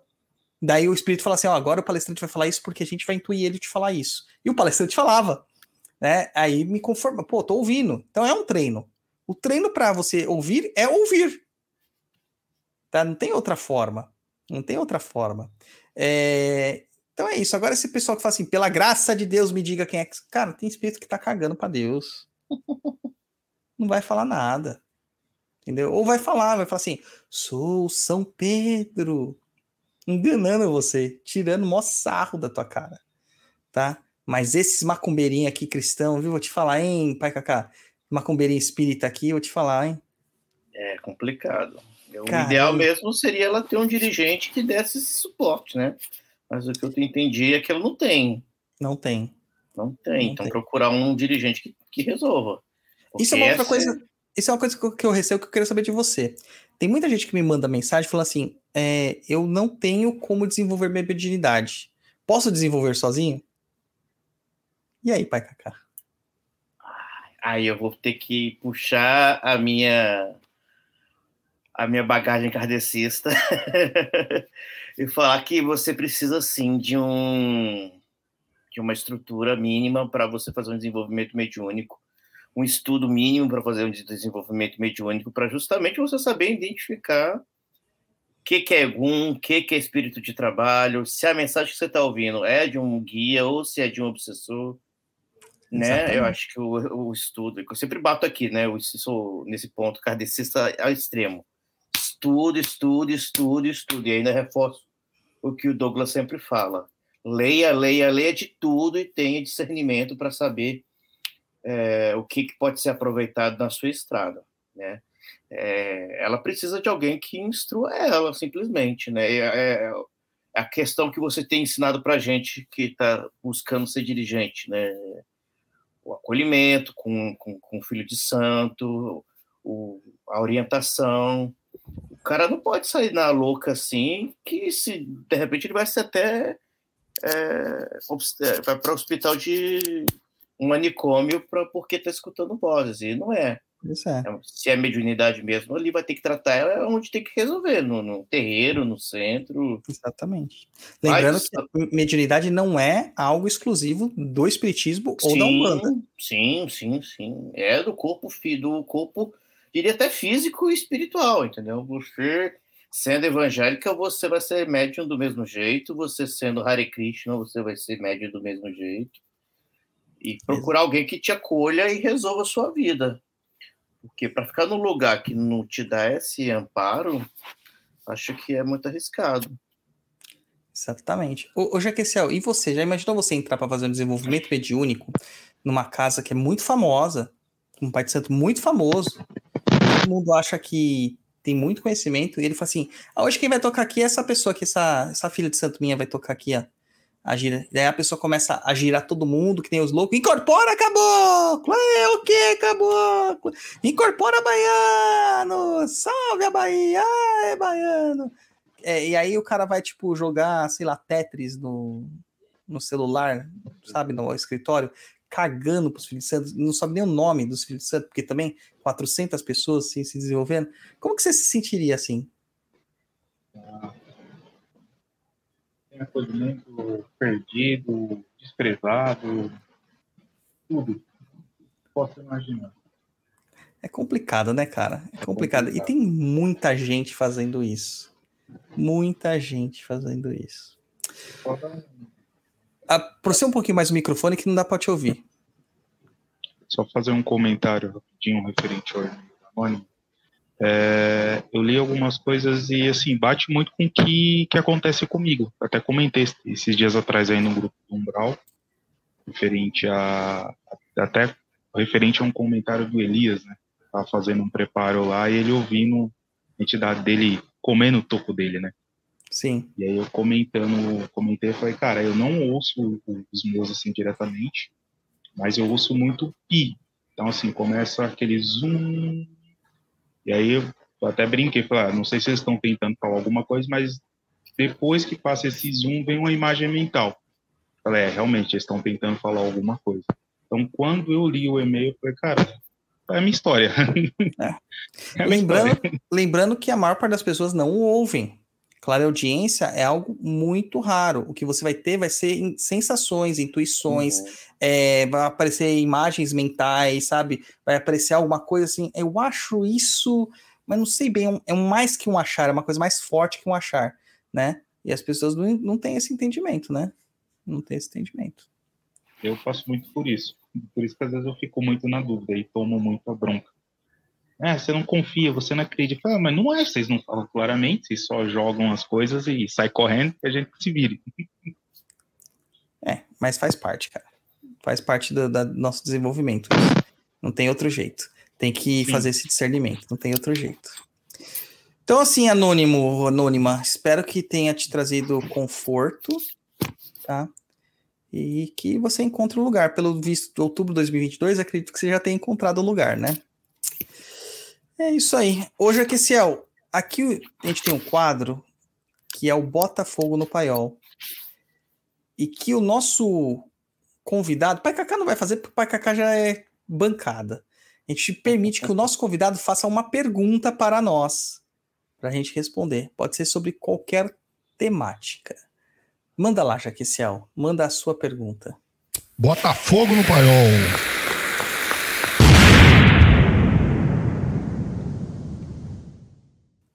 Nossa, eu tava tão preocupado hoje em tentar que nem pensei numa pergunta. Não pensou? Não, Vamos lá, não a rocha que ser, a rocha. Tá, vou, vou fugir um pouco do, do, do, do tema, assim, da, parte espiritual. É, você sendo de São Mateus, é, e da região ali que eu também sou, curte um, é um rock, é, você chegou a conhecer alguma, alguma dessas daqueles grupos de rap que nasceu em São Mateus? Algum você tem chegou a ter contato com algum deles ali, Cara, perto da gente ali? Contato não tive, mas o, um dos integrantes do D Menos Crime morava na minha rua. Morava na minha rua, mas eu não tive contato assim de trocar ideia, de ficar lá com os caras. Nunca foi assim. Até porque assim, cara, é, essa galera do rap era uma galera mais velha, né?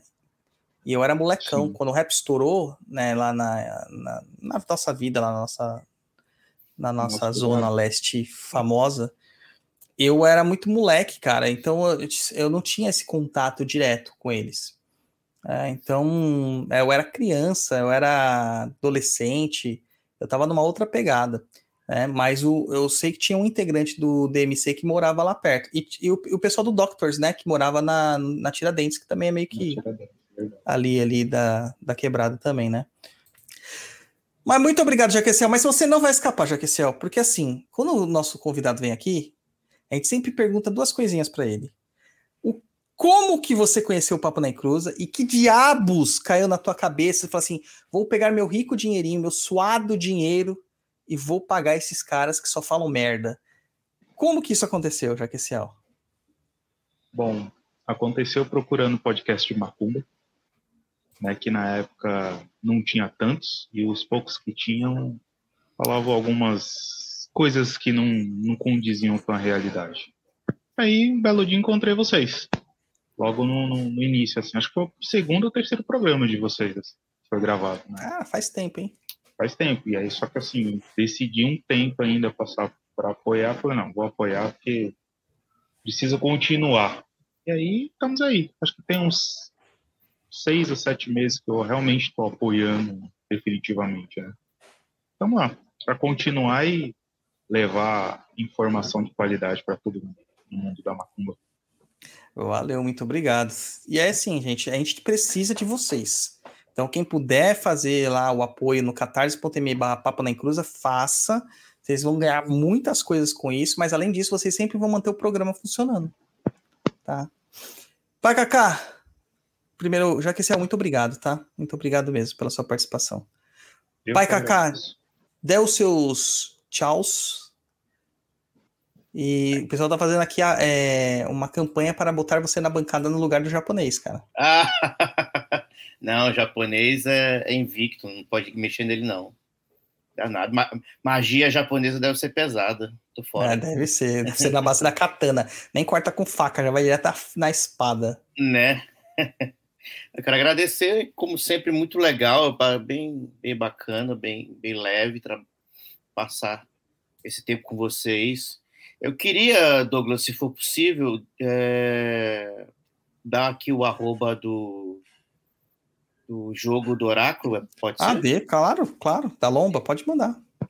O pessoal seguiu o arroba Lomba, underline, da, underline, Mulambo, que é o projetinho que eu tenho de jogo de Oráculo. Eu jogo o Baralho Cigano e o Oráculo das Sete Linhas, né, o Oráculo é, encabeçado pelo Douglas, né, que é meu pai de santo, né, fui passei por uma das os momentos mais emocionantes nesses últimos tempos, sendo coroado lá por ele. Agradecer aqui ao vivo por tudo, todo o carinho, todo o respeito, toda a parceria e paciência, que eu sei que às vezes eu dou uma enchida de saco a ele pelo WhatsApp. Imagina, cara, faz parte, cara, faz parte. O Pai Kaká joga o Oráculo das Sete Linhas. Gente, vai lá, não confere tá? Mudamos a vida do pai Kaká e falou assim: será que eu vou ser bom nisso aqui? Será que eu vou conseguir? Cara, na hora que ele falou assim, mano, o oráculo tá falando comigo. Ele falou assim: estou ouvindo vozes. Eu falei, é Esse oráculo, aí, desculpa a palavra, ele é cabuloso, viu? Eu falei no início, Douglas, eu não vou dar conta de jogar esse oráculo, não. Vou desistir. Rapaz, insista. Ele muda vidas, viu? Não é por nada, não. Já, já vi muita gente, às vezes, soltar uma informação na mesa da pessoa, às vezes pessoa que eu nunca vi na vida, soltar informação e a mulher ou o homem cair em prantos, emocionado, porque como você sabe disso? Né? Ninguém sabe disso. Exatamente. E eu, eu falo assim, é um oráculo que você não precisa ser pai de santo para aprender. Ele foi desenvolvido para gerar um refinamento com a sua espiritualidade. Tem pessoas lá no grupo que elas nem incorporam Pai Kaká. Olha aí que legal. Entendeu? E, cara, é absurdo. Inclusive, um dessas pessoas já jogou comigo, nós fizemos trabalho, já foi lá no, no terreiro, e aí eu peguei agora um trabalho para fazer que ele receitou, e, eu, e a pessoa falou assim: eu tenho que fazer porque tem corte, né? E ele não tem uhum. mão de faca ainda. Aí passou o trabalho para mim, né? A cliente, e eu fui confirmar o trabalho, claro, porque a gente confirma o trabalho sempre com as entidades. Cara, confirmou tudo que o cara jogou. Então, o cara jogou perfeitamente. Que massa. Entendeu? Jogou perfeitamente. E o cara não é um, não era um médio de incorporação, assim, não é, não tá no terreiro, não tá inserido nesse contexto. Mas você vai refinando a espiritualidade dele para ele chegar a esse processo, tá? Quando a gente fala assim, tem pessoas que perguntam assim: vocês têm algum tipo de curso de formação sacerdotal? Cara, o oráculo das sete linhas Sim. de Umbanda Kimbanda Bom, é, é um curso de formação sacerdotal mas você vai aprender tudo conforme o tempo for passando da forma exata e necessária. É verdade. Tá? É indicadíssimo, gente. Vale a pena fazer o curso e jogar. Lembrando que todo investimento que é feito através da lomba de Mulambo, da Mulambo, é para construção e canalização do cantinho de São Francisco de Assis, que vai ser a casa do Pai Cacá. E já está acontecendo, né, Pai Cacá? Já está tá acontecendo. acontecendo, né? Já tem Aos gente procurando, né, a Mulambo já está ficando em terra, né, então é, tá vendo? o negócio tá. O velho tá reclamando que quer guia. Tá vendo? O tá acontecendo. Tá acontecendo. Eu quero agradecer o Vitor Rodrigues aqui, que ele colocou aqui que achou que nunca iria encontrar o mestre de verdade sensato aqui na internet. Estou entrando de cabeça nos seus conteúdos, Douglas, e ansioso por fazer a consulta contigo. Muito obrigado. Cara, eu não sou mestre, eu sou um cara, eu me vejo mais como um professor, né? Assim, e professores aprendem todo dia. O professor não é aquele que sabe tudo, mas é aquele que aprende todo dia. É um facilitador mesmo da, da macumbaria. Eu pego a minha experiência e tra tento traduzir para vocês de uma forma mais tranquila. Mas agradeço muito aí as suas palavras, tá? Então é isso aí, gente. Muito obrigado a todos que ficaram com a gente até agora. Tá perdido, ficou grande esse aqui, duas horas. É, quero agradecer a todo mundo. Curta tudo que a gente tem. Nos ajude a combater a desinformação. Saravá e até a próxima.